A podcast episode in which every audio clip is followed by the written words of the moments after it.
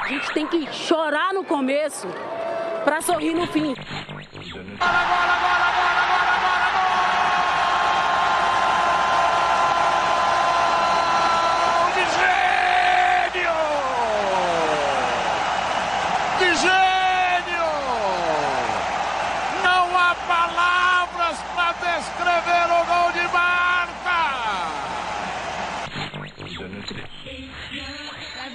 was as outraged about homophobia as the LGBTQ players. As if everybody was as outraged about equal pay or the lack thereof or the lack of investment in the women's game other than just women, that would be the most inspiring thing to me. Salve, salve, ouvintes! Está começando mais um Empório de Notícias. Eu sou Raíssa Galdini e junto com a Amanda Morim a gente vai apresentar o programa de número 16 mais 1. Amanda, tava com saudades. Eu peguei a referência e adorei. Eu também tava com saudade, mano. Parece que fazem anos que a gente não grava junto, né? Que a gente não se fala. E é tão estranho que a gente se fala todos os dias. Como que a gente se aguenta? A gente se fala literalmente todos os dias. Eu acho que até quando a gente não se fala, se eu falo, hum, vou encher o saco dela ali no privado pra focar um pouco. E a gente participa de, sei lá, uns sete grupos também, juntos. Mano, eu acho que todo grupo de futebol feminino que eu tô, você tá. É, acho que sim. E é muito engraçado porque às vezes a gente tá em um grupo, tá falando de um assunto, aí a gente tá em outro, tá falando de outro. Aí em outro, aí, aí você me fala, Raíssa, comenta. Aí é, são vários assuntos em um minuto. Sim, muito louco. Eu tô adorando, porque a gente entrou aqui num papo e tá tipo, É, foda-se, tipo, foda foda-se. O embora que tem a ver. É porque eu acho que a gente tava com muita saudade, né? É, e assim, quero ver a reação deles quando descobrirem que a gente vai entrar de férias, né? Mas bora pras notícias, né, Amanda? Bora. E vamos para a primeira notícia. Fluminense e Botafogo estão com salários atrasados.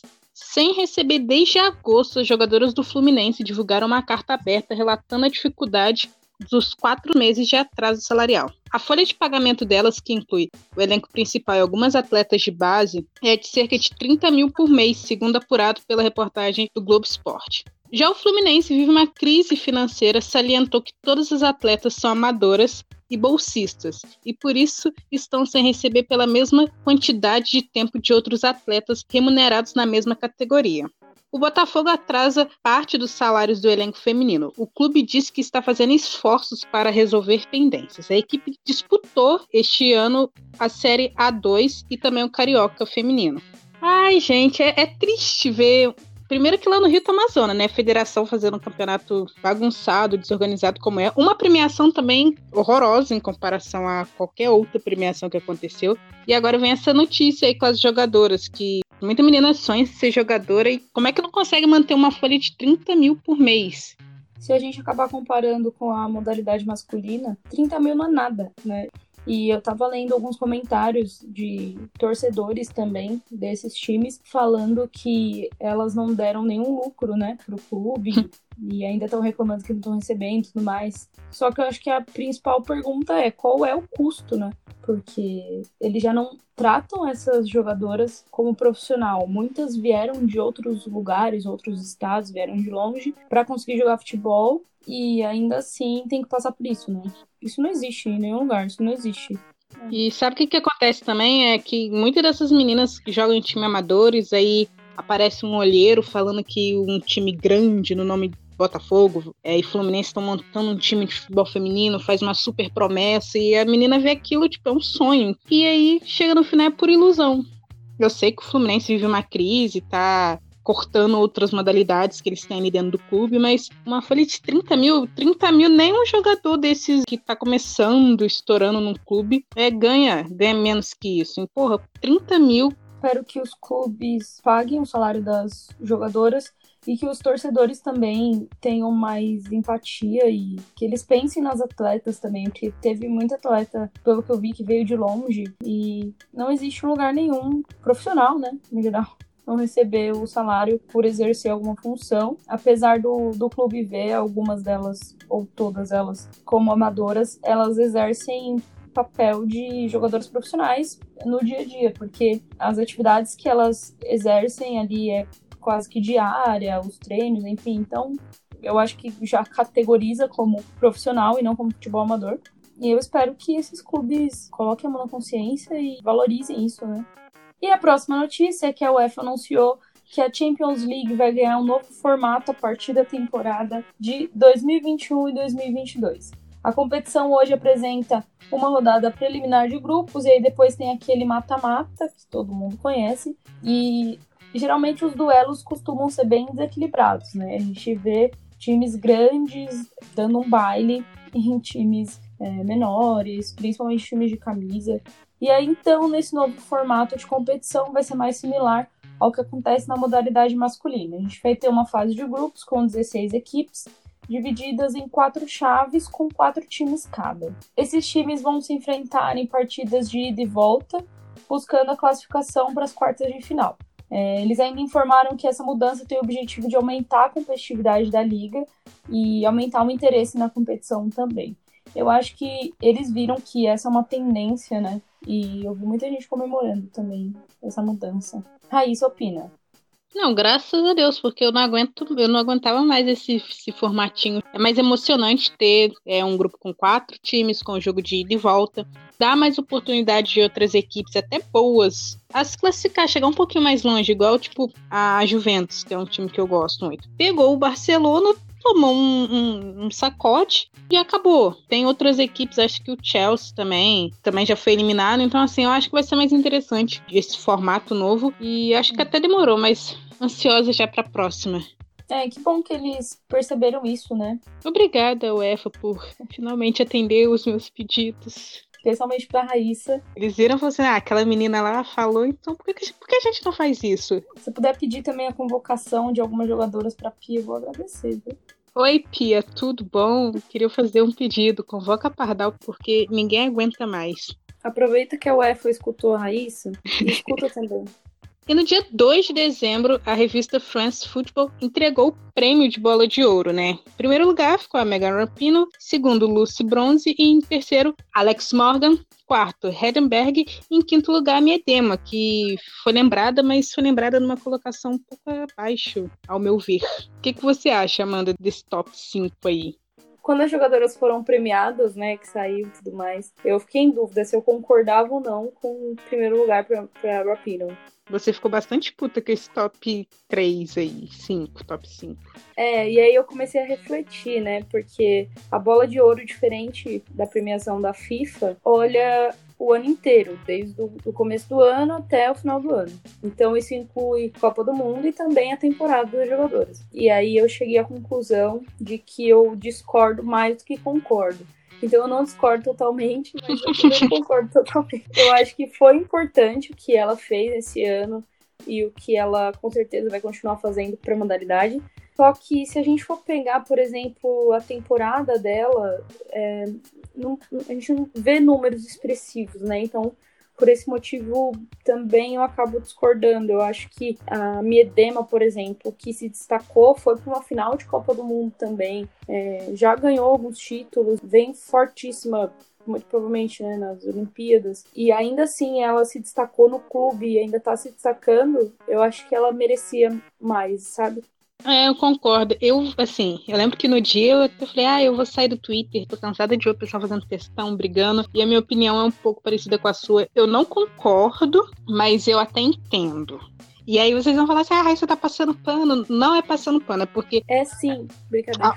Ó, oh, ban. Mas, tipo, é porque essas premiações, elas nunca vão olhar só o desempenho dentro de campo. Eles querem atrair público, eles querem que isso gere um certo engajamento, então eles vão acabar premiando, às vezes sendo até injusto, quem mais foi comentado, igual a Megan a gente sabe o que ela fez durante a Copa, desafiando até o presidente lá dos Estados Unidos. A Morgan também é o nome que eu questiono muito nessas premiações. O pessoal fica puto comigo por isso. E, gente, desculpa, não entendo. Amo Alex Morgan pra caramba. Vocês têm que entender isso. Porque toda vez que eu falo dela aqui, eu recebo um textão de fãs. Mas, tipo, se a gente for parar pra ver, é muito injusto pra Miedema, que é aquilo tudo que a Amanda falou. A Miedema tem 23 anos, é a maior artilheira da seleção da Holanda. Todo final de semana faz gols no campeonato inglês, assistência. É, tem a Copa lá da Inglaterra também, que ela joga pra caramba. Então, assim, é injusto pra ela. Aí eu já li o pessoal falando assim, ai, mas ela é nova, ela tem muito ainda para conquistar. Mano, olha a temporada que a menina tá fazendo, pelo menos nesse top 3 ela tinha que entrar. não concordo, mas eu entendo, porque querendo ou não, quem engajou mais, foi mais comentado, foi a Megan. A Bronze, acho que nem tanto, mas ela fez uma temporada bacana. Ainda assim, eu não sei se estaria ali em segundo lugar também. Ó, o meu top 3 seria a Megan Rapinoe pelo que fez. Em segundo lugar, Miedema. Em terceiro, Lucy Bronze. Pronto. Qual seria e seu top 3? Você ficaria onde? A Ada entraria e deixaria ela em quarto, porque tem um fator Copa do Mundo. Ela não joga pela seleção. Então, assim, mesmo ela jogando pra caramba, sendo fã, usando esse critério de ter sido mais comentada, ela, ela entraria em quarto lugar. Eu tava pensando, eu acho que o mesmo motivo que deixa a Rapino em primeiro, deixa a Ada em quarto. A Copa do Mundo. Sim. Mas daí também eu tava pensando sobre essas premiações e me veio uma indagação.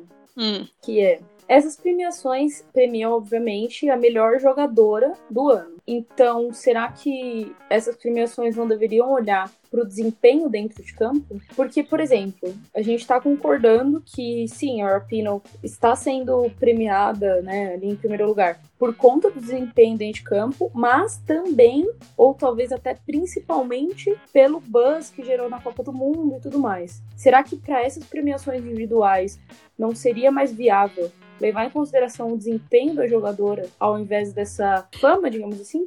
Mas se fizer isso, se for tentar ser justo, vai, sei lá, acabar premiando jogadoras não tão faladas e vai ser uma premiação talvez que não vai gerar tanto comentário e talvez dinheiro, entendeu? Público. Mas fazendo uma comparação com o futebol masculino, há quanto tempo, acho que, sei lá, 10 anos nessas premiações, talvez errei aqui, a gente vê Messi e Cristiano Ronaldo sendo indicados para essas premiações. E você consegue imaginar hoje, assim, essas premiações sem esses nomes? Impossível porque não vai gerar o mesmo tipo de comentário. Talvez vai gerar, falar, ai, eles não estão mais. Mas esse tipo de coisa eles sempre vão visar é, as mais comentadas para atrair público. Então acaba sendo injusto. Eu brinquei no Twitter falando que esses tops que a gente brinca no Twitter acaba sendo mais justo porque a gente quer sim só que fale da jogadora dentro de campo. Mas infelizmente, gente, vai ser sim. Enfim, eu, eu, discordo mais do que concordo, mas ainda assim eu reconheço que o que ela fez esse ano em, em relação aos discursos, ao posicionamento dela e a todos os projetos que ela vem tocando, todos os assuntos que ela aborda, eu acho que é, é essencial, assim. Não só dela, mas como a seleção americana também, outras jogadoras que vêm se posicionando. Essa onda é uma onda que eu acho que o futebol feminino precisava, né? Porque durante tanto tempo ficou calado, imerso ali, só apanhando, e agora com esse buzz, com essa visibilidade, eu acho muito importante jogadores assim abordarem esses assuntos. Então, essa é a parte que eu concordo. e a próxima notícia é sobre as 100 melhores jogadoras do The Guardian. Foi divulgado o ranking das melhores jogadoras do mundo em 2019, segundo esse jornal inglês, e quem ficou em primeiro lugar foi a ai, nossa ai. querida Samantha Kerr. Ela tá no top 3 desde 2017 e ficou em primeiro lugar pela primeira vez nesse ano. Em segundo, a gente tem a Lucy Bronze no top 5 também desde 2017. Terceiro lugar para Megan Rapinoe. Quarto, Ada. Quinto, Henry. E a minha dema tá em sexto, e por aí vai, né? Ai. A gente já divulgou também essa lista lá no nosso Twitter, que é arroba Podcast. Mas acho importante a gente comentar também, porque é um tanto quanto curioso, né, Raíssa? Cara, sabe o que é, engraçado? Todo mundo xingou a FIFA, todo mundo xingou a bola de ouro. O The Guardian foi lá e conseguiu fazer um trem pior que todos eles juntos. Eu fiquei muito indignada quando eu vi isso. Como assim me deu em sexto lugar, mano? Cara, sei lá, eu também fiquei assustadíssima. Eu falei, nossa, será que foi algum perfil no Twitter que fez essa montagem tão bonita? Porque as artes, né, o design ali ficou legal. Mas assim, os nomes, falei, meu Deus, mano, que que que que? Mas ó, o The Guardian é um jornal inglês, né? Samantinha quer tá indo jogar onde? Chelsea. Que é na Inglaterra, então. Sentido. O pessoal quer elevar a moral dela ali. Gente, é, é, só teoria aqui mesmo, tá, gente? Pelo amor de Deus. Não levem isso à frente. Eu tô acreditando nessa sua teoria. E aí, em segundo lugar tem Lucy Bronze, que a gente já comentou, que também é inglesa. Coitada minha Dema, eu acho que a gente tem que criar a premiação do Twitter, a gente tem que inventar um nome bem bacana, fazer uma arte bem legal e dar o primeiro, segundo e terceiro lugar para ela. Combinado. E aí nessa lista, porque eles foram soltando aos poucos, né? Tem as brasileiras. 22 lugar tem a Debinha, que subiu 28 colocações em relação ao ano passado. temos a Marta, que em 2018 ficou em 14 e agora ela ficou em 26.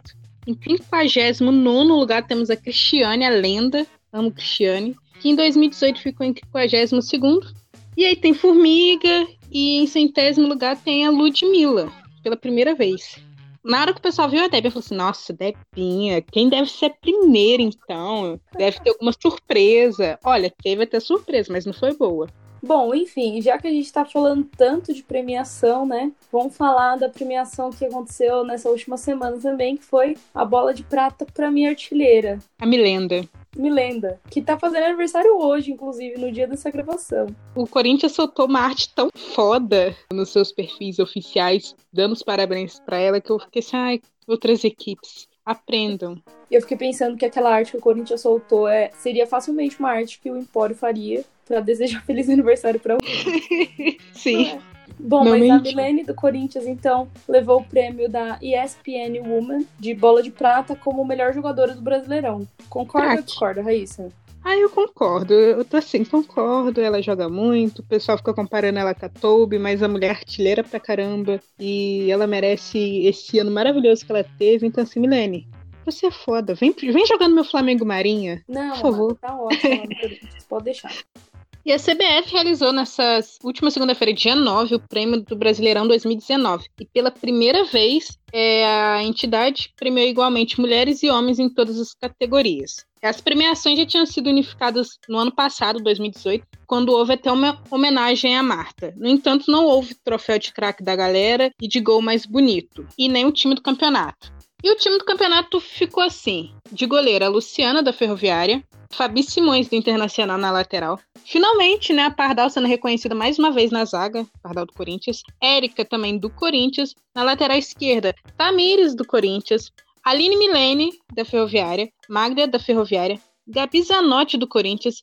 Vicky Albuquerque do Corinthians. Milene do Corinthians. E Glaucia dos Santos. Milene levou o título de artilheira e craque, a Vicky de revelação, a Tatiele como melhor treinadora e a Larissa como craque da galera.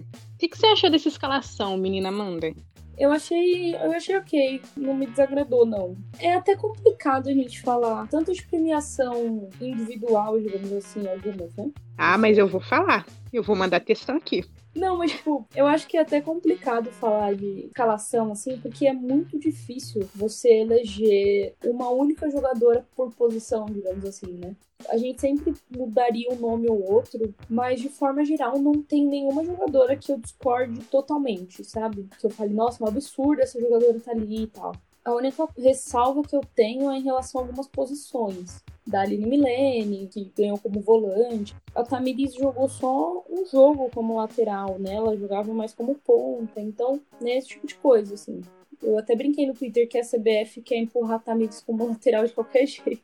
Eu adoro a torcida do Corinthians, que, eles ficam sempre putos quando a Tamiris é citada e é citada como lateral. E o que, que, você achou dessa escalação aí? A gente é bem indecisa, né, Amanda? Quando a gente soltou os nossos times dos sonhos, assim, lá no Twitter do Empório, a gente quase montou três times, porque a gente tava chegando num ponto de tipo, ah, a gente não pode deixar tal jogador de fora. Então, assim, esse time aí, pra mim, tá ok, não mudaria nada. Eu nem quis esquentar tanto a cabeça. Concordo com você no quesito de posições, mas gostei. Gostei da Luciana no gol, Pardal sendo reconhecida, né? É engraçado, é. né, que a CBF dá esse prêmio pra Pardal, mas convocar ela que é bom nada. Eu já falei, a Pardal tem dupla cidadania. Eu, se fosse ela, já ia pra Itália fazer dupla de zaga com a Saragama lá na seleção da Itália. Uma Sonho. coisa também, só uma observação que eu vi o pessoal comentando lá no Twitter é em relação a Fabi Simões, né? Porque, principalmente nesses últimos jogos lá no Inter, ela atuou como atacante, fez vários gols e tudo mais. Só que ela é uma lateral direita de ofício, né? E, e, alguns jogos também é, ela atuou como lateral mesmo. Então, basicamente, metade do campeonato ela atuou como lateral, outra metade como atacante. Então, foi uma jogadora que eu não questionei tanto ter levado esse prêmio como lateral direita, porque realmente a qualidade dela é absurda. Eu acho que eu até sou suspeita a falar. Mas é porque eu vi o pessoal falando, ah, a Fabi não é lateral. Por que, que ela ganhou como lateral? Tipo, e é que ela jogou mais na lateral do que a Tamires, que foi como lateral. Sim sobre essa premiação de craque da galera que eu fiquei um pouco irritada. Eu fico feliz porque, assim, é uma jogadora que eu gosto muito, é uma jogadora do, que joga no meu time, né? Mesmo o time não sendo do Flamengo, mas enfim. Eu acho que a torcida poderia se mobilizar mais em cobrar o clube, em tomar conta, ter o time né, em suas mãos, do que chegar a esse tipo de votação popular e ficar votando, entendeu? Eu, eu não curti muito esse tipo de comoção da torcida do Flamengo. Mas assim, sei lá, acho que a torcida. Eu vejo alguns torcedores se mobilizando e tal, mas eu acho que poderia ser mais. Como se mobilizou para votar na Larissa para ser craque da galera. É isso, esse era o textão que eu queria mandar. Vamos falar de Copa do Mundo agora? Vamos! 2023, né, Amanda? 2023, a próxima Copa do Mundo, porque essa semana a FIFA anunciou os quatro países concorrentes que seguem na disputa para sediar a Copa do Mundo Feminina de 2023, e são eles Austrália e Nova Zelândia, em conjunto, Brasil, Colômbia e Japão. Lá no livro de candidatura do Brasil aparecem oito cidades como sede. São elas Belo Horizonte, no Mineirão, Brasília, no Mané Garrincha, Manaus, na Arena da Amazônia, Porto Alegre, Beira Rio, Recife, Arena de Pernambuco, Rio, Maracanã, Salvador, Arena Fonte Nova e São Paulo, na Arena Corinthians, e a final seria realizada lá no Maracanã. Em relação às datas, a sugestão da CBF é que ocorra entre 13 de julho e 13 de agosto, com a abertura em Brasília e no Beira Rio. Como ficaria o calendário da Copa de 2023 no Brasil?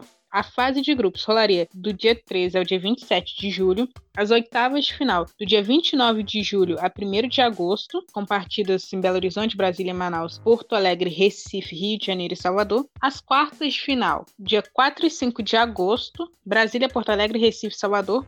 Semifinais, dia 8 e 9 de agosto, Belo Horizonte e São Paulo. Decisão de terceiro lugar no dia 12 de agosto em Brasília. E a final no dia 13 de agosto no Rio de Janeiro. Só lembrando que todas essas informações a gente pegou da Cynthia Barlen do Globo Esporte. O que, que você acha, Raíssa, do Brasil sediar uma Copa do Mundo de futebol feminino? Eu não concordo com o Brasil sediando uma Copa do Mundo, até porque a gente sabe o que aconteceu com esses amistosos aí diante do México, o ingresso sendo vendido dois dias antes.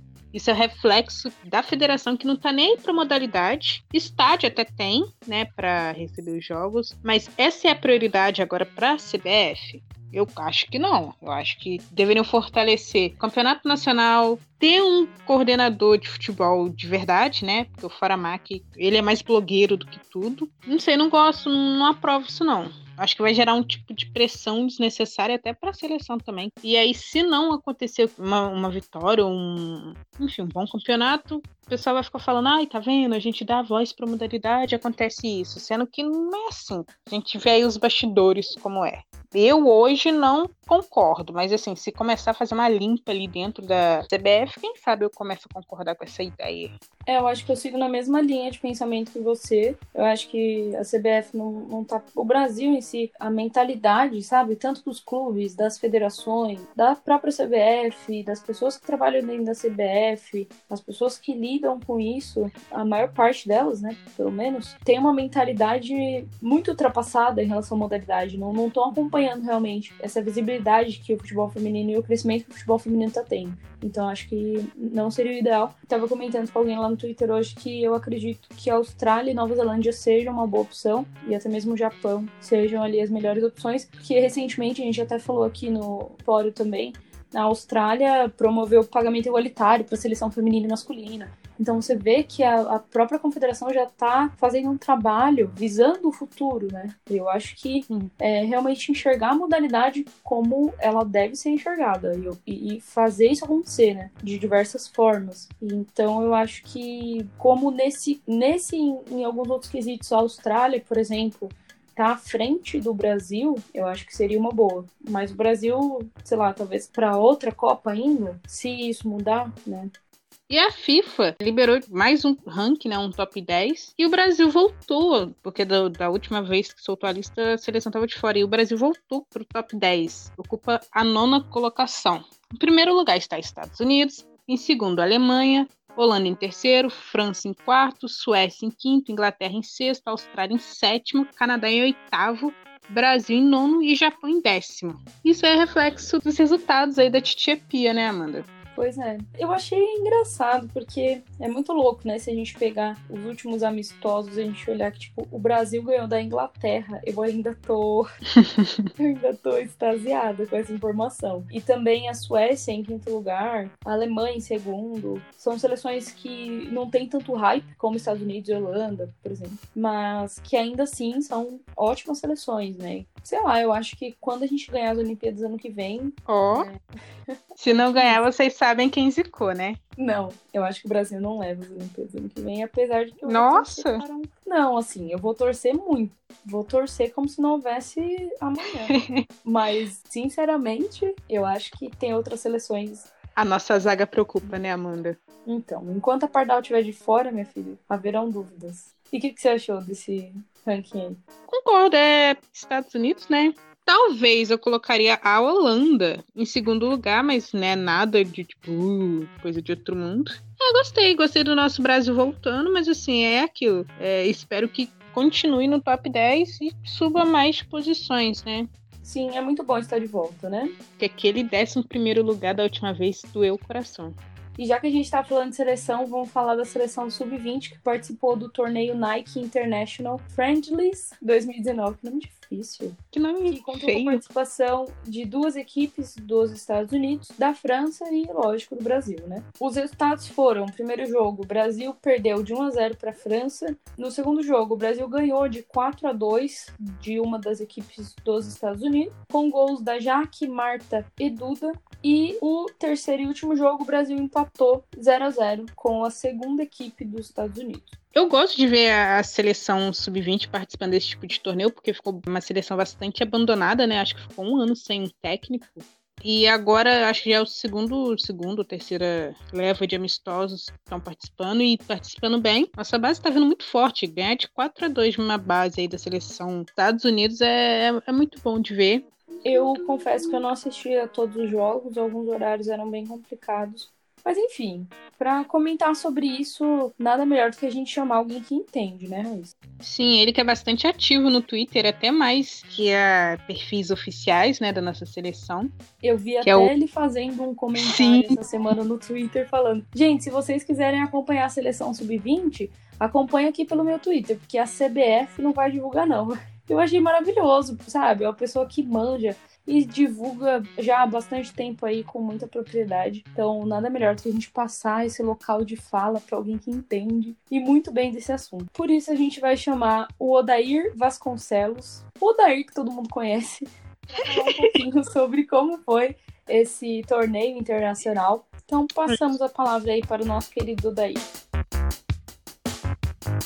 Fala pessoal do Empório de Notícias, aqui é o Dave Vasconcelos. Mais uma vez, muito obrigado pelo convite. É sempre bom estar falando sobre futebol feminino. Então, bora lá comentar a participação do Brasil da seleção sub-20 no torneio Nike Friendlies nos Estados Unidos que aconteceu na, nessa última semana. O Brasil fez três jogos nessa competição, terminando ela com uma vitória, um empate e uma derrota. O Brasil, na primeira partida, é, enfrentou a seleção da França e esse jogo demonstrou algumas fragilidades da seleção feminina. O primeiro tempo do jogo ele foi praticamente todo francês, poderia ter saído facilmente com uma vitória pelo um placar de 3 a 0, 3 a 4 a 0, porém a nossa goleira Nicole ela evitou o que fosse uma vitória com um placar mais elástico e mostrou a fragilidade do nosso setor defensivo. Nossas laterais não foram muito bem nessa partida e isso se deve muito pelo esquema tático que o Brasil jogou.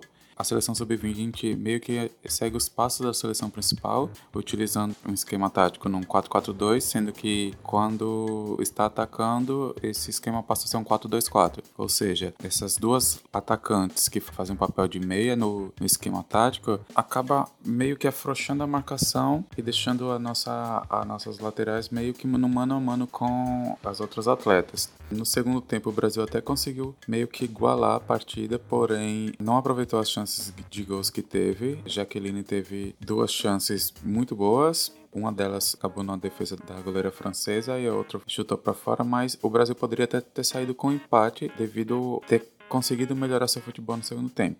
Após esse jogo, o Brasil enfrentou dois dias depois a seleção dos Estados Unidos. Aí sim veio a primeira vitória do Brasil na competição. O Brasil começou essa partida meio um jogo bastante igual com os Estados Unidos. Antes do Brasil abrir o placar, a seleção americana teve uma excelente chance de gol. Poderia ter aberto o placar, porém a Nicole mais uma vez evitou o gol americano. O Brasil mostrou aquilo que já tinha mostrado no primeiro torneio amistoso que ele participou, que foi a Liga Sul-Americana que o Brasil encontra bastante dificuldade até marcar o primeiro gol. A partir do momento que encontrou o primeiro gol, as coisas parecem que fluem melhor para a seleção feminina. E foi isso que aconteceu. É, Jaqueline abriu o placar aos 30 do primeiro tempo, aí com isso, alguns minutos depois, o Brasil conseguiu fazer mais um gol com a Marta, e ainda no primeiro tempo, a Jaqueline aproveitou uma falha da zaga americana e deixou o 3 a 0 no placar. E algo que não poderia ter acontecido, que aconteceu, foi o Brasil ter tomado dois gols muito rápidos na volta do segundo tempo. Mais uma vez, a, as falhas no setor defensivo facilitaram para que a seleção americana encontrasse esses dois gols. Após esse, o segundo gol americano, a seleção feminina conseguiu fazer o quarto e deu uma estabilizada na partida. O quarto gol foi marcado pela Duda e mostrou que o Brasil tem uma excelente goleira, que é a Nicole, ainda no final do, do jogo, defendeu um pênalti, se consagrando como a melhor jogadora da partida. O último jogo do Brasil, que aconteceu na sexta-feira, foi novamente contra os Estados Unidos. E o Brasil enfrentou essa segunda seleção dos Estados Unidos e ficou no empate 0 a 0 Ficou nítido nessa partida o cansaço da seleção feminina, o que é algo de certa forma normal. Jonas Urias, o técnico, ele optou por começar praticamente todas as partidas com o mesmo time, mudava uma peça ou outra. Então o cansaço também bateu para esse último jogo.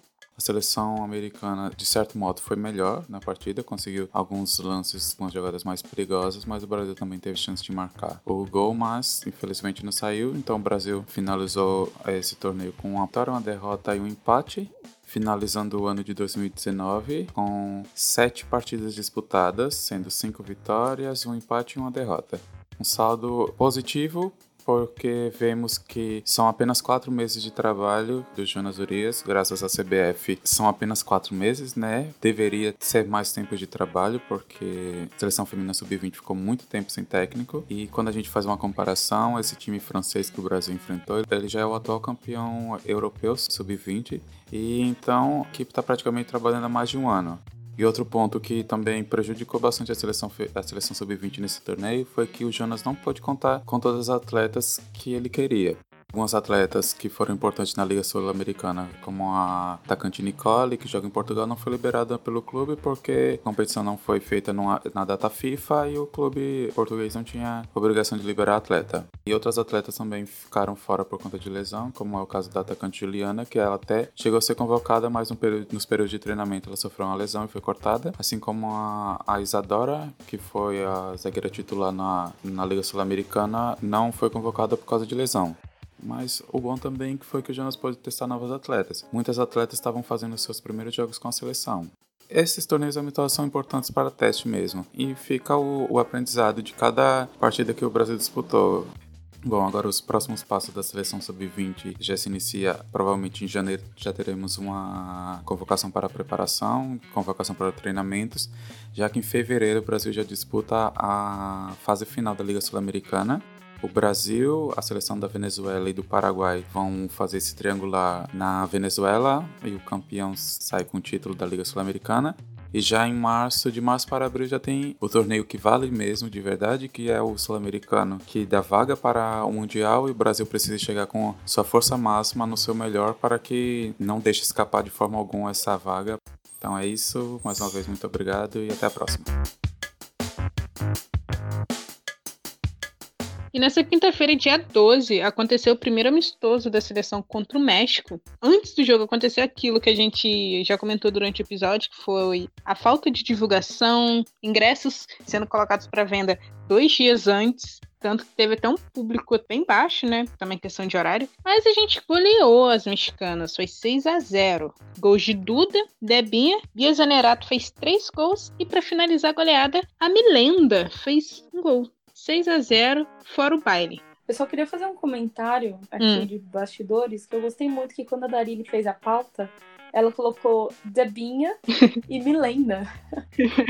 Darine é sensacional, ela é dos memes. Parece toda tímida, mas, cara, quando ela manda as figurinhas, é coração. Mas falando de seleção, eu achei também um bom jogo. Eu acho que foi um jogo muito polêmico, né? Eu tava lá no estádio. É, eu tava lá no estádio, foi, sei lá, eu tava pensativa antes de começar o jogo, sabe? Eu tava olhando as jogadoras se aquecendo lá e pensando, cara, isso daqui é um sonho, eu tô realizando um sonho agora, porque eu vou ver a Cristiane jogar de novo. Isso para mim é, é, tipo, momento profundo do podcast. Nossa, é a reflexão. Não, cara, porque quando eu acompanhava, principalmente as Olimpíadas, né, que era quando a gente tinha mais contato de forma aberta com a seleção brasileira feminina, eu via a Cristiane, via a Marta, aquelas jogadoras ali, e eu ficava, sabe, admirando muito. Eu lembro, tipo assim, eu pequena, vendo o Brasil jogar nas Olimpíadas, e pensando, tipo, nossa, eu quero muito conhecer elas, eu quero muito no jogo delas. E a Cristiane foi uma jogadora que me marcou muito naquela época e, e marca até hoje, porque, né, maior artilheira das Olimpíadas e tudo mais. Então, ver ela jogar, para mim, sempre eu vou ter essa sensação, sabe? Enfim, mas tirando essa parte de reflexão do podcast, foi um bom jogo. Eu gostei muito de ter presenciado, sabe? Apesar dos pesares, a CBF não ter divulgado o amistoso, não ter liberado tantos ingressos na arena, tudo mais. A gente tinha cerca de 5 mil pessoas lá. No começo do jogo tava bem vazio, até postei uma foto lá no Twitter falando que tava mais vazio do que a cabeça de alguns coordenadores de futebol feminino. Mas uh. Conforme o jogo foi passando, o setor ali foi lotando, eu fiquei bem contente. Tinha algumas pessoas conscientes também. Teve um momento que a gente falou, fora máquina, não sei o que, a galera, é, canalha. Vocês mandaram ele tomar naquele lugar porque eu ouvi lendas. Não era eu não, viu, Ai? Se você tá um processo aí nas minhas. é, Primeiro processo mesmo. E olha que a gente nem viu ele. Hum. Eu acabei encontrando o Edu e o Marcelo do podcast Sem Barreira. Inclusive, um beijo pros meninos, eles são super fofos. Assisti o segundo tempo ali com eles e a gente tava imaginando se eles tivessem liberado o outro lado, né, do estádio ali, a gente ficasse próximo do banco e o Marco Aurélio estivesse lá, o que, que a gente faria, o que, que a gente falaria para ele. Foi bem legal. Mas falando do jogo, eu acho que a gente esperava, né, um pouco mais da seleção mexicana. Me surpreendeu. Jogou muito abaixo do que poderia jogar. Eu acho que tem algum problema de gestão lá também. técnico não é um dos melhores. Eu acho que é até o Matheus, que a gente sempre indica para falar de, de campeonato mexicano, de seleção mexicana, fez um tweet falando que a seleção do México tá assim porque tem um vadão mexicano no comando. Se não foi ele, desculpa, mas eu acho que foi ele sim. Então, assim, a gente vê que a gente era, tinha uma expectativa grande da seleção do México e foi, tipo, um massacre. Enfim, gostamos disso. Acho que a Andressinha deitou e rolou no jogo. As polêmicas começaram, gosto. Vai, continua. Não, a Andressinha deitou e rolou, e aí o pessoal fica numa briga tão desnecessária. O que, que custa assumir que a jogadora jogou bem? O principal ponto é esse. Ah, mas é uma seleção fraca. É a seleção que tá jogando ali. Porque se ela tivesse jogando mal, vocês iam meter o pau nela também. Mas eu entendo até algumas críticas falando que ela talvez não tenha um psicológico tão bom assim. Tanto que até a Pia falou, né, que quer um, uma equipe de psicólogos pra seleção, mas enfim. O Andressinha jogou pra caramba. É, você goste ou não, você tem sua escolha de criticar, você é livre para isso. Mas aí quem defende acaba ganhando fama de ser ai, tá defendendo porque é fã clube. E aí tem dois pontos. Primeiro que cada um tem sua opinião. E se a pessoa é um fã clube de jogadora, qual o problema? Eu acho que a gente só não pode ultrapassar, sabe? Tipo, vou pegar você mesmo como exemplo. Todo mundo sabe que você é Mundinho Tobin Ri. Só que a gente vê que você é uma das pessoas que mais criticam ela. Principalmente nessa fase que ela não tá muito bem, não tá entregando aquilo que ela pode, né, entregar. Mas não, não é uma crítica de, tipo, putz, eu odeio ela. Porque a gente sabe que você ama ela. É aquela crítica, tipo, cara, se eu te critico é porque eu te amo, sabe? Tanto que, assim, a Andressinha, em algum programa, já falei que eu não teria levado ela por questão dela não ser tão bem aproveitada no clube, tá voltando de lesão. Mas, assim, seria eu convocar, entendeu? Mas isso não significa que eu não acho ela boa jogadora. Tem suas qualidades, seus defeitos, como qualquer outra jogadora. Esse é o ponto. Tava uma guerra tão desnecessária no Twitter, né? Que é a rede que a gente mais usa, que eu saí, assim. Eu falei assim, ah, não vou ficar aqui não. Vocês estão perdendo foco com umas coisas muito besta. Sim, verdade, eu concordo. E também uma outra observação que eu queria fazer em relação ao 6 a 0 porque eu vi uma galera falando, pô, mas não dá nem pra comemorar, não tem nem graça, a seleção do México tava muito abaixo, não sei o quê. Cara, sei lá, é, é do jogo, sabe? Eu espero que o México consiga se recuperar, porque realmente tem jogadoras muito boas. Enfim. Tem um campeonato tão popular e bateu recorde, então assim, é goleamos, elas não jogaram tão bem, mas vamos comemorar. Eu acho que o pessoal tá esquecendo que tem um lado torcedor também, entendeu? Sim. Eu acho que tem hora pra gente criticar, tem hora pra gente cobrar, isso, aquilo. Acho que a gente sempre procura se posicionar em relação a isso também. Mas, pô, a gente ganhou de 6 a 0 vamos comemorar. Sim, vamos ficar muito felizes, vamos elogiar jogadoras que a gente acredita que jogou bem, né? Enfim. E só para finalizar também, eu acho que tanto eu quanto a Raíssa, a gente quer deixar claro que tá tudo bem vocês discordarem da gente. Eu acho que esse debate é muito rico, sabe? Quando ele é feito de forma saudável. Então, eu acho legal, pô, não concordo que a Andressinha tinha que estar na seleção, porque na minha opinião isso aquilo mais um lado não tá com o outro, até porque isso separa a gente e o objetivo mesmo é a gente fazer a modalidade crescer e, e vida que segue. E é isso, o Brasil ganhou de 6 a 0 vamos comemorar. Hashtag paz. Hashtag perdão na seleção. E o Hoffman Túlio não é mais o técnico do Cruzeiro Feminino. O clube ainda não divulgou oficialmente, mas minutos antes da, da gente começar a gravar, já começou a sair nas redes sociais, enfim, nos bastidores, né? O Hoffman começou a treinar o Cruzeiro no início do projeto, que foi nesse ano de 2019, e conseguiu o acesso para disputar o A1. Chegou na final contra o São Paulo, acabou perdendo, mas ganhou também o Campeonato Mineiro. Ele se despede do clube, vamos ver se ele vai abraçar um outro projeto, se é foi proposta, se foi demissão. E eu espero que o Cruzeiro substitua a altura, né? Uma pena aí pro time perder um técnico tão bom quanto o Túlio, que ele é bom assim, taticamente e também ele cobra pela modalidade. Ele foi um dos técnicos que brigou para ter o Campeonato Mineiro, só pra você ter ideia. É triste, porque eu gosto de ter. Nossa, agora eu comecei a viajar aqui, né? Então, mano, eu tô chovendo. Não, porque eu comecei, eu comecei a entrar aqui numa onda aqui. É uma sempre... minha infância nesse episódio. Fica à vontade. É isso, é, só lembrando que essa notícia a gente pegou do Twitter da Isabelle Moraes, que é jornalista, narradora, enfim. Ela é foda. E a próxima notícia, já que agora há pouco a gente estava falando de seleção americana, é que a seleção de futebol dos Estados Unidos divulgou a melhor jogadora do ano. E foi para a nossa. Nossa queridíssima Julie Ertz. Levou o prêmio de melhor jogadora do ano. E a gente trouxe algumas informações aqui em relação a ela foi titular em todos os jogos, né, na Copa do Mundo. Foi a jogadora que mais iniciou as partidas, dentre as outras que foram convocadas também. Jogou durante 1.755 minutos e segundo o Twitter, arroba USWNTBRA, ela é a terceira da seleção nesse quesito. E é isso, né? A gente sabe da qualidade da jogadora. Eu, particularmente, sou muito fã do futebol dela. Eu, eu, eu tenho algumas ressalvas. Sério? Sério. Mas poucas. Só que eu acho assim. Um prêmio totalmente válido. Eu concordo que é até difícil escolher com tantas jogadoras boas na seleção americana.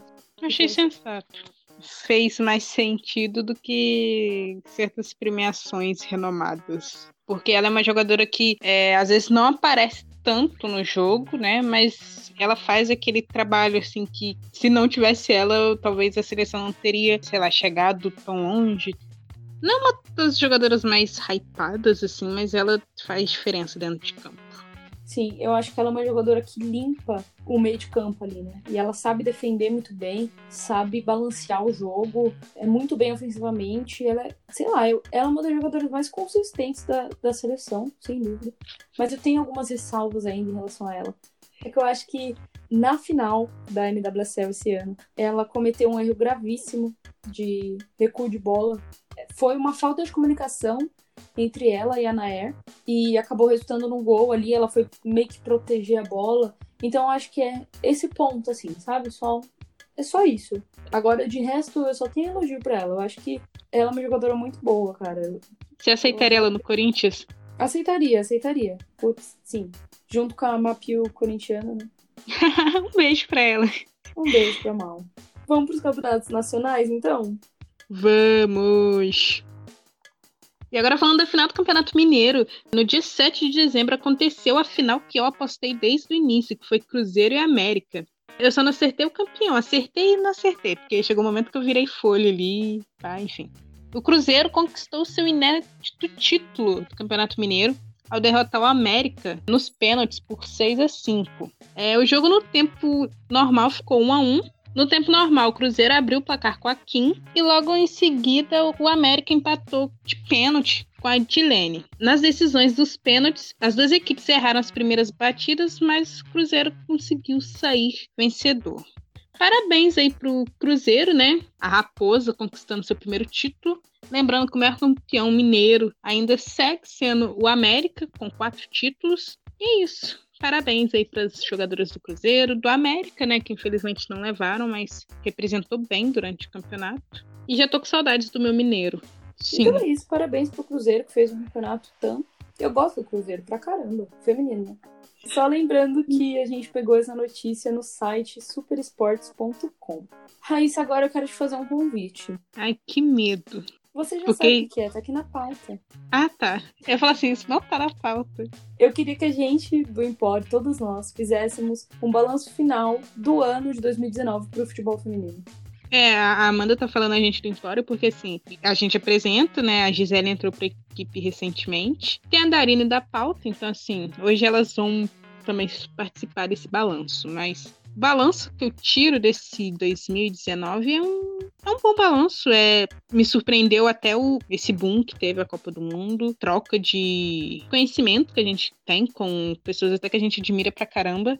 É óbvio que não foi mil maravilhas por questões de federações e equipes que não ligam tanto para modalidade, mas eu acho que foi mais pro positivo do que pro negativo. É, espero que no ano que vem continue nessa crescente, não só de fãs, mas que clubes, né, Flamengo Marinha principalmente, acorde para a modalidade, apoie. E é isso, foi um ano bom para quem quer acompanhar, para quem acompanha, para quem produz. Foi um ano de aprendizado.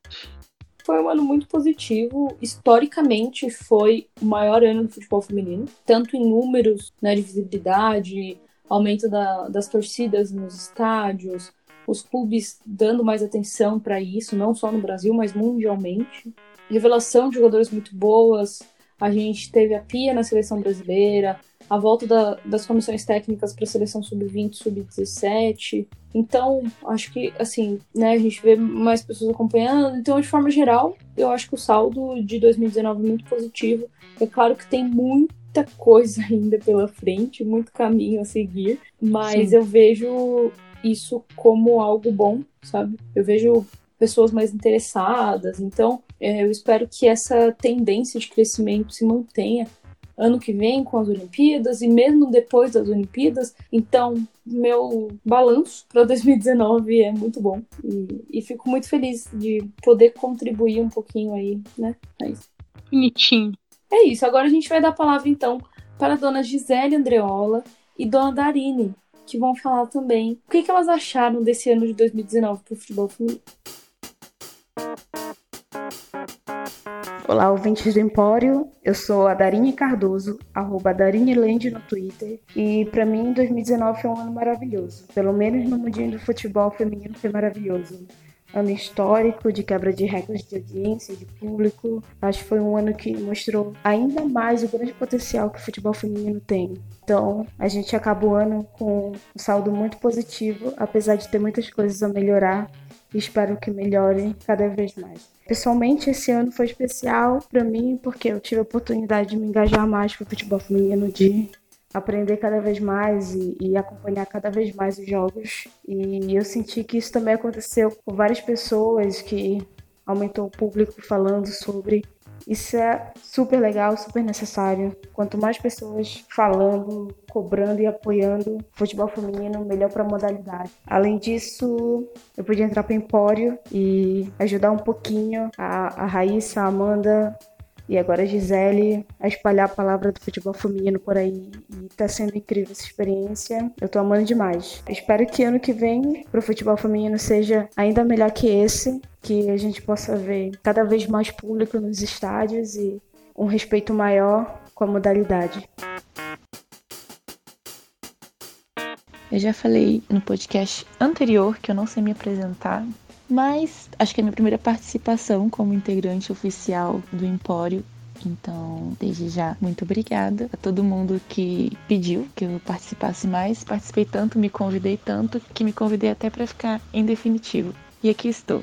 E para falar desse, desse parâmetro, né, do futebol feminino em 2019, eu acho que a Amanda e a Raíssa têm muito mais propriedade para falar, até por serem pessoas que já acompanham a modalidade há tanto tempo, que é, realmente são consumidoras e veem essa tamanha diferença para esse ano. Eu, como uma clubista de carteirinha, vou falar mais no parâmetro uh, de quem faz cobertura do Corinthians há um tempo, né? E a diferença que é no trato assim do próprio torcedor corintiano, por exemplo, com o time feminino no início, antigamente e como é hoje, né? Antigamente a gente lá na página do, do Corinthians Scouts, eu fazia a cobertura dos jogos e sério, dava assim oito gatos pingados quando dava muito. E as coberturas também eram horríveis. E eu nem tô falando de tanto tempo assim, era muito difícil, tinha jogo que não tinha cobertura e os que tinham era uma câmera só, cobrindo só a bola. Eu não tentava levar a análise do jogo para os seguidores e era muito complicado porque a gente via pouco do jogo, na verdade, né? Então, assim, era um descaso total. E isso esse ano. Então, foi uma virada assim de, de chavinha. Eu acho que é, esse tipo de conteúdo, né? Podcasts, as redes sociais, blogs, enfim, também tem a sua responsabilidade boa nesse sentido, porque deixa o conteúdo mais democrático. As pessoas têm acesso mesmo a informações e somos pessoas diferentes criando conteúdo sobre futebol feminino a gente tá uma corrente mesmo, né? Não, não tem essa rivalidade de Empório para um lado, Corinthians Scouts para o outro, sem barreira para o outro, disputando ouvintes. Não, é, é tudo uma família mesmo. A gente tá em vários grupos de WhatsApp, todo mundo junto nessa corrente. E não só a gente cria conteúdo, mas também o pessoal que consome, que apoia muito. Enfim, cada vez mais a gente consegue atingir mais pessoas fora da bolha. E claro, não tem como não falar da Copa do Mundo e o estouro que foi, muita gente interessada. Isso vem também da, de uma maior investida, vamos dizer assim, nos dos clubes europeus e das seleções europeias, que fez com que a visibilidade fosse maior, a busca fosse maior e isso é muito legal e coloca uma puguinha, né, atrás da orelha da CBF, que foi atrás da Pia, até da rivalidade, né? O Santos, que é um time de camisa que vem há mais tempo, que puxa a corrente do Corinthians para poder querer ter um time também quatro anos atrás. E aí esse time do Corinthians monta um super timaço que sai ganhando tudo e isso aí liga o alerta do São Paulo, Palmeiras. E uma coisa vai puxando a outra, vai levando a outra. E 2019, com essa visibilidade, todo esse conteúdo fomentado, as diferentes tipos de pessoas se interessando pela modalidade, fez com que as TVs quisessem transmitir, as pessoas quisessem ir ao estádio tivemos recordes atrás de recordes, não só no Brasil, mas no mundo inteiro. É realmente um ano mágico e, cara, é só o começo, né? 2019 foi meio que um ano para sair do futebol feminino só é Copa do Mundo e Olimpíadas, para futebol feminino é uma realidade. Cada vez mais eu vejo as pessoas se juntando, vejo os argumentos sendo derrubados na, na prática mesmo, em campo, no jogo, já é uma realidade, né? Não é uma coisa, será que vai vingar? Vingou. Vingou agora a questão de realmente explodir, ser popular e chegar a um nível perto do que é o masculino no sentido de consumo, ainda leva um tempo, mas já é uma realidade, já é uma necessidade de se investir mais. Então, é uma, é uma virada de chave de uma porta, na verdade, que está tá cheia de coisa do outro lado, sabe? 2020 promete muito também. Eu espero que seja daqui para melhor e seguimos todos juntos para esse momento. Eu, eu posso falar vai Corinthians? Eu não consigo nunca terminar um áudio vai Corinthians. Vai Corinthians.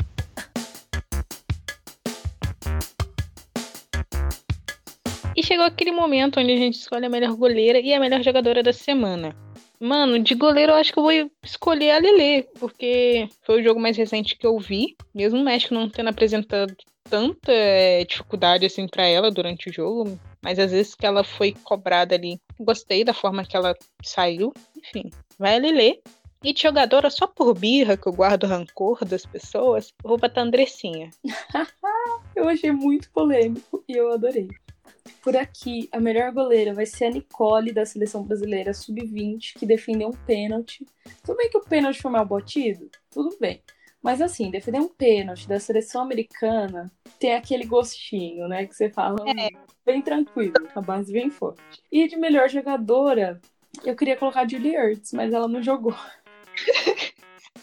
Não acredito que você não vai escolher Milene. Hoje é aniversário dela. Não, eu não vou escolher a Milene. Péssima fã. Vou pegar sua carteirinha de fã. Eu perdi, eu perdi minha carteirinha de fã da Milene. Cara, dá pra Duda. Eu pensei nisso. Ah, eu gostei do gol, da forma que ela comemorou, porque eu sou muito emocionada. De melhor jogadora, vai pra Duda, mas ela não vai. ela não vai ser melhor jogadora pela comemoração, não. É porque eu gostei muito dela em campo. Estreou na seleção já com gol. E... Ela é raçuda, né? Raçuda, cara. Eu gostei do estilo de jogo dela. Confesso que eu não conhecia. E gostei muito do que eu vi. Claro que tem alguns pontos a melhorar. Tem o, o fator ansiedade ali, né? Estreia e tudo mais. Foi muito bem. Então, vai pra Duda. É isso. Vamos pro Gato Curioso?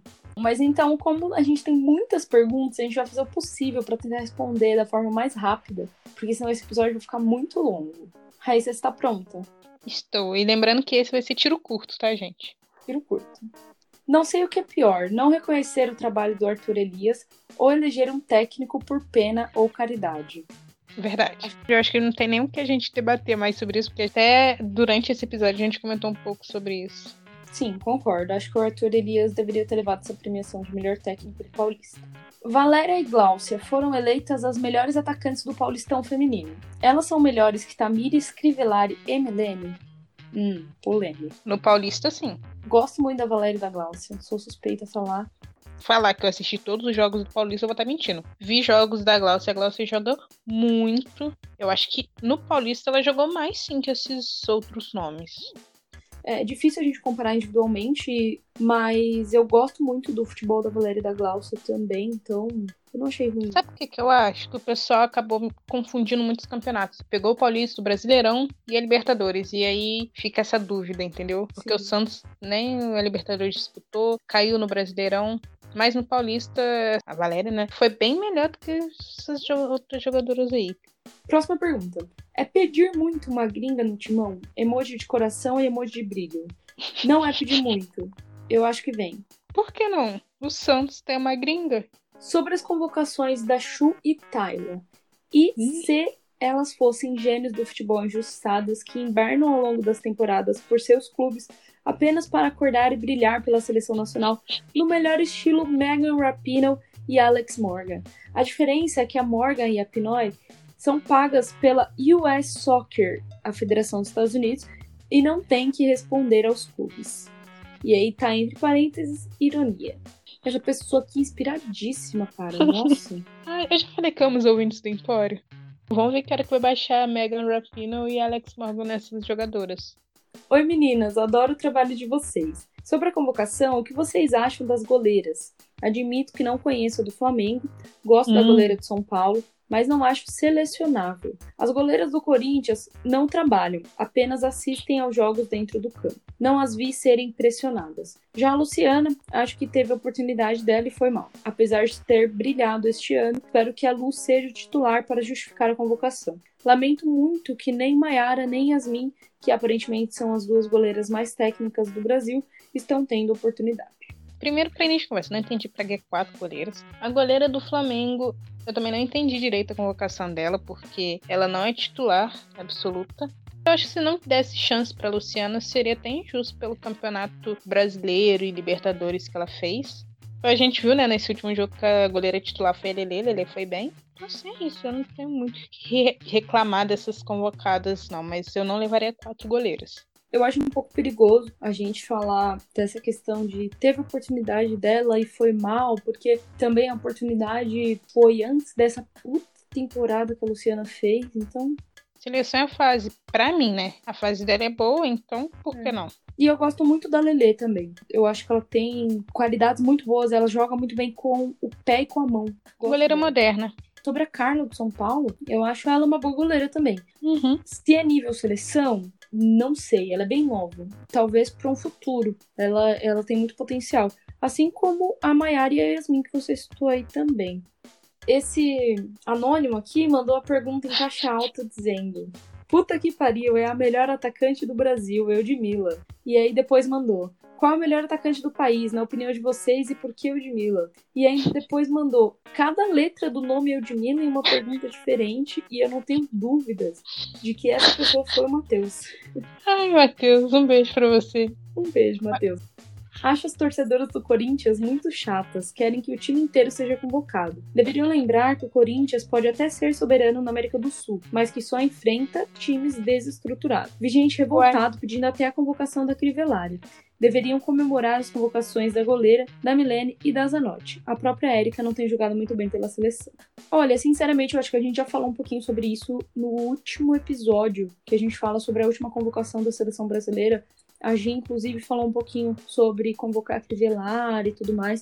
A Érica, eu discordo, eu acho que ela tem sido o grande nome da zaga ali, na... quando entra ali atrás, eu acho que ela consegue organizar muito bem, é muito experiente. Mas é isso, sei lá. Eu entendo os torcedores dos outros times ficarem irritados com a torcida do Corinthians por querer, mas, gente, se você for parar pra ver, o Corinthians é um time que fez bonito essa temporada. Eu tento pegar esse lado de, de rivalidade de torcida, mas eu não consigo, entendeu? Eu sou adulto o suficiente para reconhecer que o Corinthians é um puta time, e se os outros times são desestruturados, como essa pessoa disse, o problema não é do Corinthians. Sim. É isso, e torcedor também tem esse lado de, tipo, querer suas jogadoras, enfim. A Pardal só será convocada quando for jogar no exterior e de preferência se for reserva no time. Polêmico. Na minha fic, ela vai pro Utah compor dupla de zaga com a Sauerbrunn. Imagina que lindo. A Corse vive falhando. Padrão Mônica de qualidade. Eu juro que não foi eu que mandei essa pergunta. Eu, Amanda, pode falar que foi você?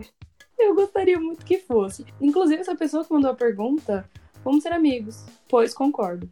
Menos com a parte que fala se for reserva no time, mas eu entendi a crítica. Não sei se concordo também. Raíssa comenta.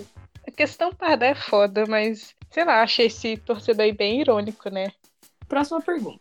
Muitos reclamando da ausência da Pardal na convocação. Acho justo, mas ninguém fala da Angelina e da Gláucia, duas jogadoras talentosíssimas hum. antes da crise do Santos, Ouvi muito comentarista profissional dizer que a Glaucia é a melhor jogadora em atividade no Brasil. As meninas do Santos sempre esquecidas no churras.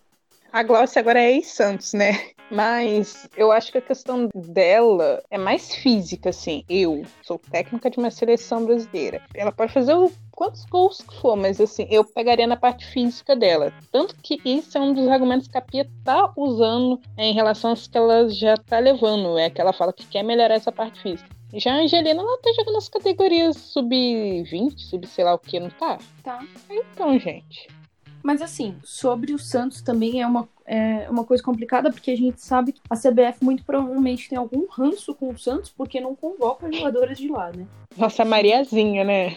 Nossa, cara, o maior exemplo. Mariazinha jogava no Santos, saiu do Santos, tipo, depois já foi convocada pra seleção. Não, ó, ela saiu do Santos em uma semana, na semana seguinte tinha convocação, ela não tinha nem estreado na Juventus e foi convocada.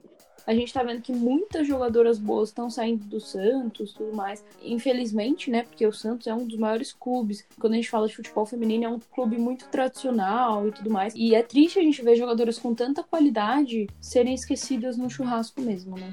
Olá meninas, gostaria de saber na opinião de vocês qual seria um possível resultado em um embate entre Corinthians e o Torres. Meu Deus, que meu dinheiro estaria no timão. No entanto, vale destacar que, mesmo nessa fase atual, ainda não enfrentou uma equipe com preparação física à altura, nem mesmo a Ferrinha, apontada por muitos como a segunda força na América do Sul, possui preparação física ideal. Prova disso é que morreu no segundo tempo da final da Libertadores. O meu time perde. Infelizmente, o Corinthians ganha esse embate, não tem nem o que discutir. Até porque o Corinthians ele tem um bom preparo físico, é um time que disputa mais jogos juntos. Meu time só disputa no WSL. Se for usar como exemplo essa última temporada que acabou o físico, tá péssima. Então, assim, muita dor no coração que eu falo que o Corinthians ganha. Olha, eu só tenho uma coisa a falar. Ah, lá vem. Corinthians... Se você falou da goleada de 6 a 0 eu vou cancelar essa gravação. Sauerbrunn fez gol no Torns a coisa que eu tenho a falar é o seguinte: o Corinthians consegue ler os outros times taticamente e se adequar a isso no jogo para diminuir as qualidades do time adversário. O Thor já tem mais dificuldade de fazer isso. Olá meninas, passando para dizer que vocês são foda. Acho a Amanda muito fofa. Obrigada. No mais, o mundinho do futebol feminino é um pouco cruel com a nossa zagueira Mônica. Que? Não é culpa da atleta o fato de ser convocada. Ela parece ser muito simpática e boa de grupo. Torço que tá vá a Tóquio como parte da comissão técnica, exercendo a função de melhor amiga da Marta e colega de violão da Pia. Tipo a Ellie Long, que foi pra Copa como assistente pessoal da Alex Morgan. Adoro o trabalho de vocês, valeu. Gente, fiquei assustada ali no começo. Falei, meu Deus, como assim? Quem é essa pessoa? Os nossos ouvintes. O que dizer da criatividade deles? O que dizer dessas pessoas maravilhosas? Cara, vocês se superam, né? A gente vai lendo as perguntas e fala, não, essa pergunta aqui tá muito boa. Aí vem outro e fala, não, vou mandar uma aqui que vai superar aquela. Adorei, mas nem assim eu quero que ela vá pra Tóquio, com todo respeito à jogadora. RT na Amanda. Passando só para dizer que entendi porque me divirto tanto ouvindo as participações do Matheus no Empório. Sabia Hum. que tinha que ter uma razão superior, vez que costumo discordar das opiniões dele. Mas gosto do fato dele se posicionar. A Raíssa finalmente solucionou o mistério para mim quando disse que o Matheus é um aquariano do contra. É muito eu. Adorei. KKKKK. Eu falo que o Matheus é o nosso malvado favorito, porque ele fala umas coisas. Ó, se na gravação ele já fala as coisas que fala, imagina nos bastidores. Né, Amanda? É, digamos que ele tenha hum, opiniões Ele é do contra total. peculiares. Opiniões peculiares. Ele é aquele personagem da turma da Mônica, que é o do contra. Tem um personagem assim na turma do mundo? Tem. A Raíssa falou que o setor mais frágil da nossa seleção é o gol. Eu discordo. Não temos uma grande goleira, é verdade, mas acho que a zaga ruim e nossas duas que marcam são ainda mais prejudiciais para o nosso sistema defensivo. Sempre que vejo alguma referência sobre Tamires na lateral, me vem à mente as fatídicas imagens da Diane fazendo tudo que queria em cima dela. Lembrando que a Dan também não é lateral de ofício mesmo assim conseguiu anular completamente a Diane, que vinha sendo o maior destaque da França na Copa. E eu pedindo Yasmin na seleção e hoje ela me falha nos dois gols do Grêmio no Grenal. Gente, chegamos naquela fase da vida onde eu falo as coisas no podcast e eu nem lembro o que eu falei. Sinceramente falando. Mas eu concordo. Eu assumo que hoje, assim, minha maior preocupação é na nossa zaga. Alerta textão aqui, hein, pra próxima pergunta. Ah, Seguinte, vocês duas fazem parte da minha vida tem uns meses. E nossa, o Empório é muito foda. Eu não vi fazer pergunta nenhuma porque todas são respondidas. Mas gostaria de deixar aqui registrado a importância do trabalho de vocês. Tenho certeza que para pessoas novas e antigas vocês são muito importantes. O Empório vem em um ótimo momento em que o futebol feminino vem ganhando visibilidade e todos têm dúvidas e precisam de informações. E nossa, mano, vocês fazem isso com um amor e- um manejo grande. Gosto sempre de dizer que vocês são faves e o Empório é meu podcast favorito dos favoritos. Bom, meninas, eu desejo todo sucesso do mundo e que vocês continuem trazendo informações pra gente e sempre nessa alegria. PS. Raíssa apresentando o Empório contando piada. KKKKK, amo vocês duas. Aí tá em caixa alta. Aqui é Empório, porra. E depois em caixa baixa. Desculpa o palavrão. Essa pessoa é muito louca, eu adorei. ai. Ah, mano, obrigada. Assim, eu, fico- eu não sei lidar com elogios, né? A gente faz isso de coração mesmo e é bom saber que o nosso esforço assim tá gerando esse tipo de reação em vocês e que vocês têm gostado. Sim, eu fiquei muito feliz com essa mensagem quando eu li. Nossa, muito fofo. E obrigado por todo esse reconhecimento. É, é importante pra caramba a gente ser reconhecido. Por isso que a gente faz e dedica o nosso tempo e energia nisso, porque a gente acredita muito nesse projeto. Então é muito legal que vocês acreditem também, sabe? A gente vê que vocês têm esse feedback positivo pra passar pra gente. Muito obrigada.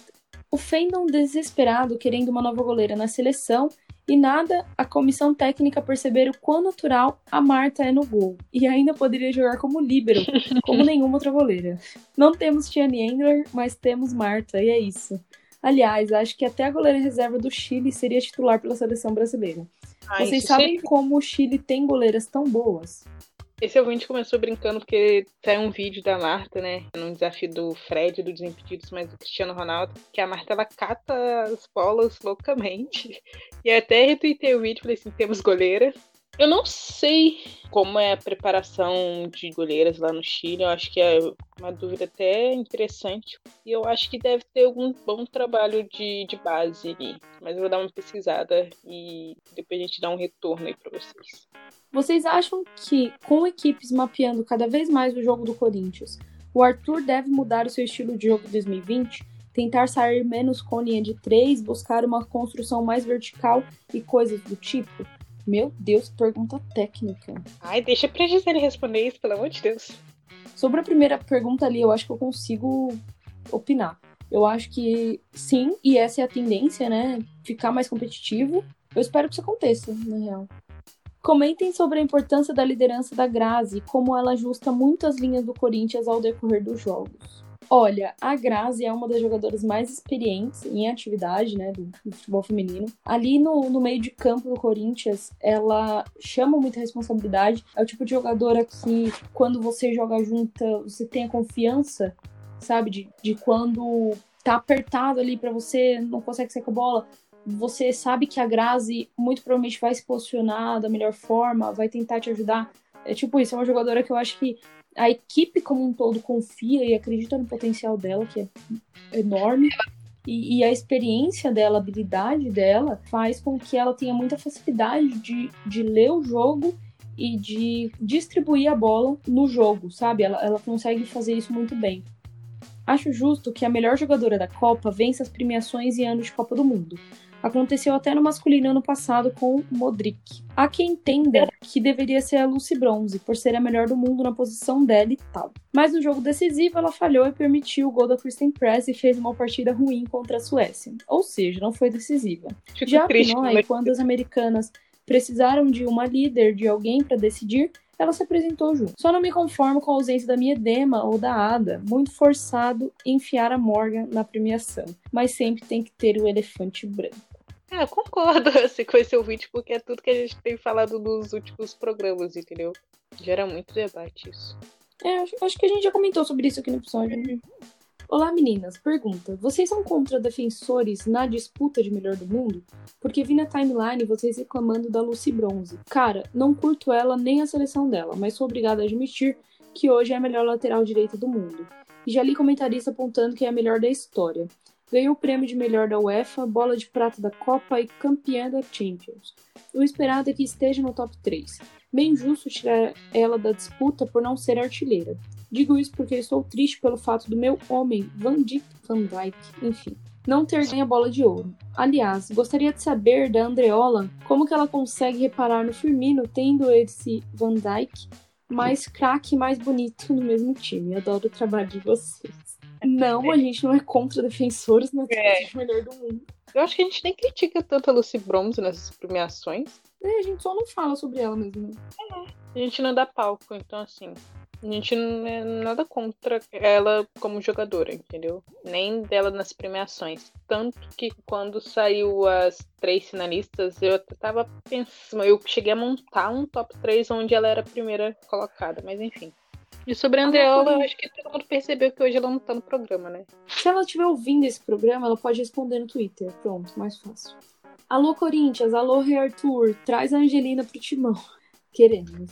É, mas eu acho que ela vai pro time, hein?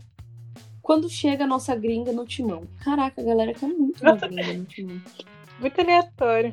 Olá, meninas. Amanda, gostaria de saber sua opinião técnica sobre a nossa atacante Amy Rodrigues, do UTA. Olha, me sinto impressionada aqui com essa opinião técnica. Cara, sei lá, eu ainda tô aprendendo a analisar tática e o desempenho das jogadoras. Tô me formando na escola Gisele Andreola e Henrique Matias de futebol. Mas, sei lá, a minha percepção dela, vou falar dessa temporada, tá? De 2019. Ela é uma jogadora muito boa, tem muita qualidade. Não é uma jogadora que eu acho que é tecnicamente ruim mesmo, mas eu acho que no ataque ali, né, não engrenou ainda. Ela e a Press ali, o pessoal até costuma dizer que uma não toca a bola para o outro, tal. Não vejo muito isso assim, mas eu acho que o entrosamento que elas poderiam ter para somar tudo isso, né, somar as habilidades que elas têm e chegar no resultado positivo, ainda não aconteceu como deveria. Mas enfim, é uma jogadora que eu gosto. Eu acho que ela precisa estar tá dentro da, do esquema de jogo, assim como muitas outras jogadoras do time. Foi ela que deu aquela treta com a Sonnet? Foi. Hum. KKKK, beijos. É, foi bem isso. Por que convocaram jogadora que não tem clube e nem jogou na temporada? Por que convocaram jogadoras reservas que nem jogou na temporada? Não adianta se destacar ou fazer diferença em seu clube, porque vai ter alguém que praticamente não jogou no ano que vai ser convocado em seu lugar concordo. Mas eu acho que em relação a essa segunda pergunta aqui de jogadoras reservas, hum. eu acho que é relativo. Porque tem algumas jogadoras reservas que, se taticamente ela consegue somar na seleção, eu acho uhum. positivo. sabe? Porque não necessariamente, por exemplo, a Andressinha mesmo. Não necessariamente a Andressinha é uma jogadora ruim. Ela só não é aproveitada hum. taticamente. Amanda, seria muito legal se você fizesse uma thread no perfil do Empório com as melhores jogadas da Kristen Press pelo UTA em 2019. Apesar de alguns golaços, minha jogada favorita é aquele passe pro gol da Sarah Brand contra o Thor. Ah, Eu adorei. Tá difícil gravar. Adoro o trabalho de vocês duas. A pessoa ainda mandou um biscoito no final, porque falou assim: ah, eu sei que a Raíssa vai ficar de saco cheio. É. Todo dia a Amanda fica mandando coisa desse Ultra, Sarah Brown. É muito triste minha vida. Talvez role sim essa, esse fio aí, gostei da ideia. E a minha jogada favorita é também um gol que ela fez contra o Torns nessa temporada, naquele lance que ela recebe a bola e, e dá uma sainha na gueira e faz o gol. Ai, como é que é o nome da zagueira? É a, acho que é Dagnes o nome dela. Enfim, para mim esse foi o gol mais bonito dela. Meninas, parabéns pela contratação da Andreola. O prenome dela tem que ser mais falado ao longo dos episódios, pois não me recordo. E essa pessoa ainda colocou aqui. Elizabeth Ball. Hã? O nome da, da zagueira que a ah. passou. Desculpa, porque me veio o nome. Meu Deus. então, a pessoa ainda colocou aqui. Vocês conhecem alguém que entenda sobre a Liga Mexicana Feminina? Eu morro de curiosidade para saber como que o futebol mexicano teve um crescimento tão rápido e que parece ter sido abraçado pela torcida. O Brasil bem que poderia ver o que eles fizeram lá para chamar o público e se inspirar de alguma maneira. Continue com um bom trabalho. Todo programa a gente indicando o, o Matheus, né? Aquele corintiano. Sim. Matheus, sem o H, SCCP. É isso, Esse é o ele porque ele dá todas as diretrizes sobre futebol mexicano.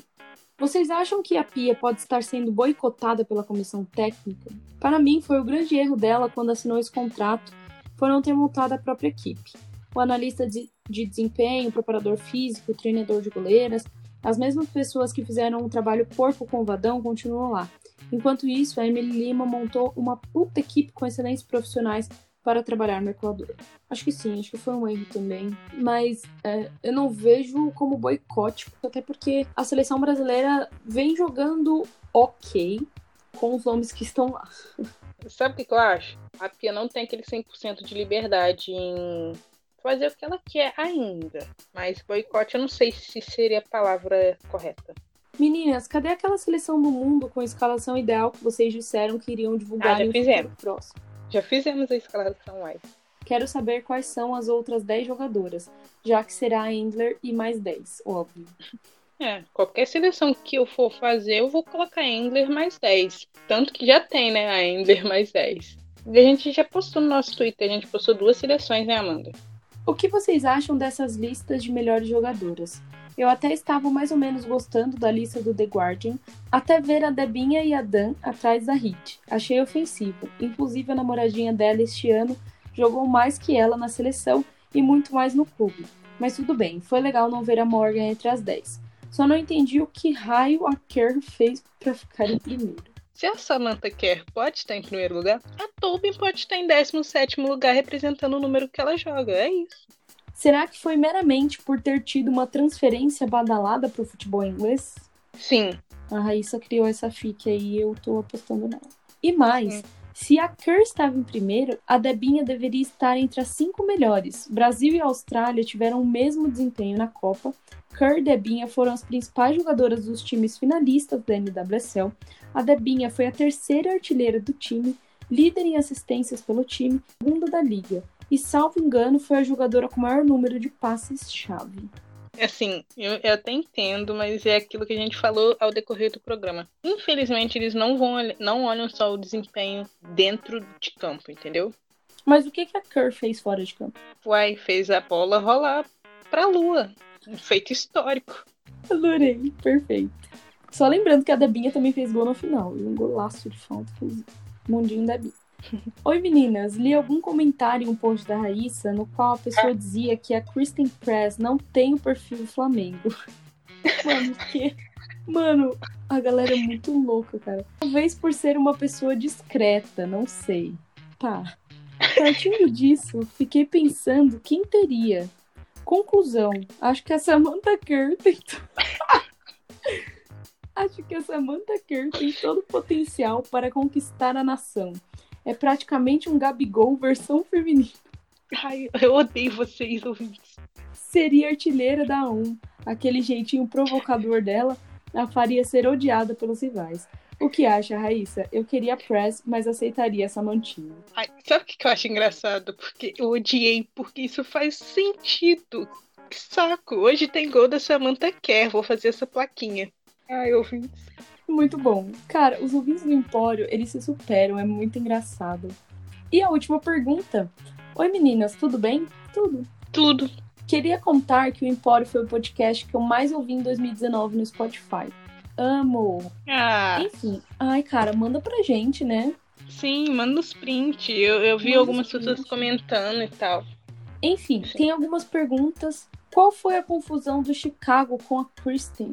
E por que ela teve que ir pra Europa jogar? E quais são as regras da NWSL para fazer a troca de jogadores? Beijos e muito sucesso pra vocês. Deixa isso Muito especial NWSL, pelo amor de Deus.